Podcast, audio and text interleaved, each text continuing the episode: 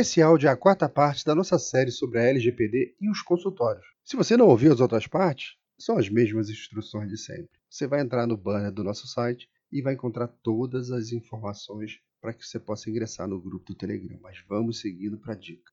É muito importante você também mapear os riscos. Isso vem logo depois do seu mapeamento de dados. Comentamos lá nos primeiros áudios. Sei que essas frases parecem às vezes jargões e dizem muito pouco. Você agora certamente deve estar falando assim. Laudelino está louco, eu sei lá o que é mapear risco. Eu vou mostrar que não é difícil. Se o dado pessoal, por exemplo, ele está em papel, isso é um risco, pois qualquer um pode ler um papel. Você tem que identificar isso e criar seus procedimentos internos para não permitir que qualquer um tenha acesso. Você pode, por exemplo, corrigir isso fazendo um arquivo reservado com as pastas dos clientes, aquelas pastas que contêm todos os exames, o histórico médico. Isso está reservado no local que somente o médico tem alcance ou alguma pessoa de sua confiança treinada para isso. Então, além de ter esse arquivo reservado, você deixa ao alcance da recepção somente a ficha de cadastro com os dados básicos de contato. Um arquivo e um fichário, você já resolve esse problema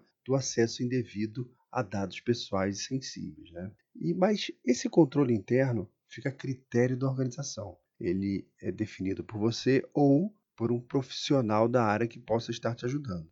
Aí vem a segunda pergunta. Nós falamos de papel, mas e o seu e-mail? Ele possui dados pessoais de terceiros? Você imprime o seu e-mail?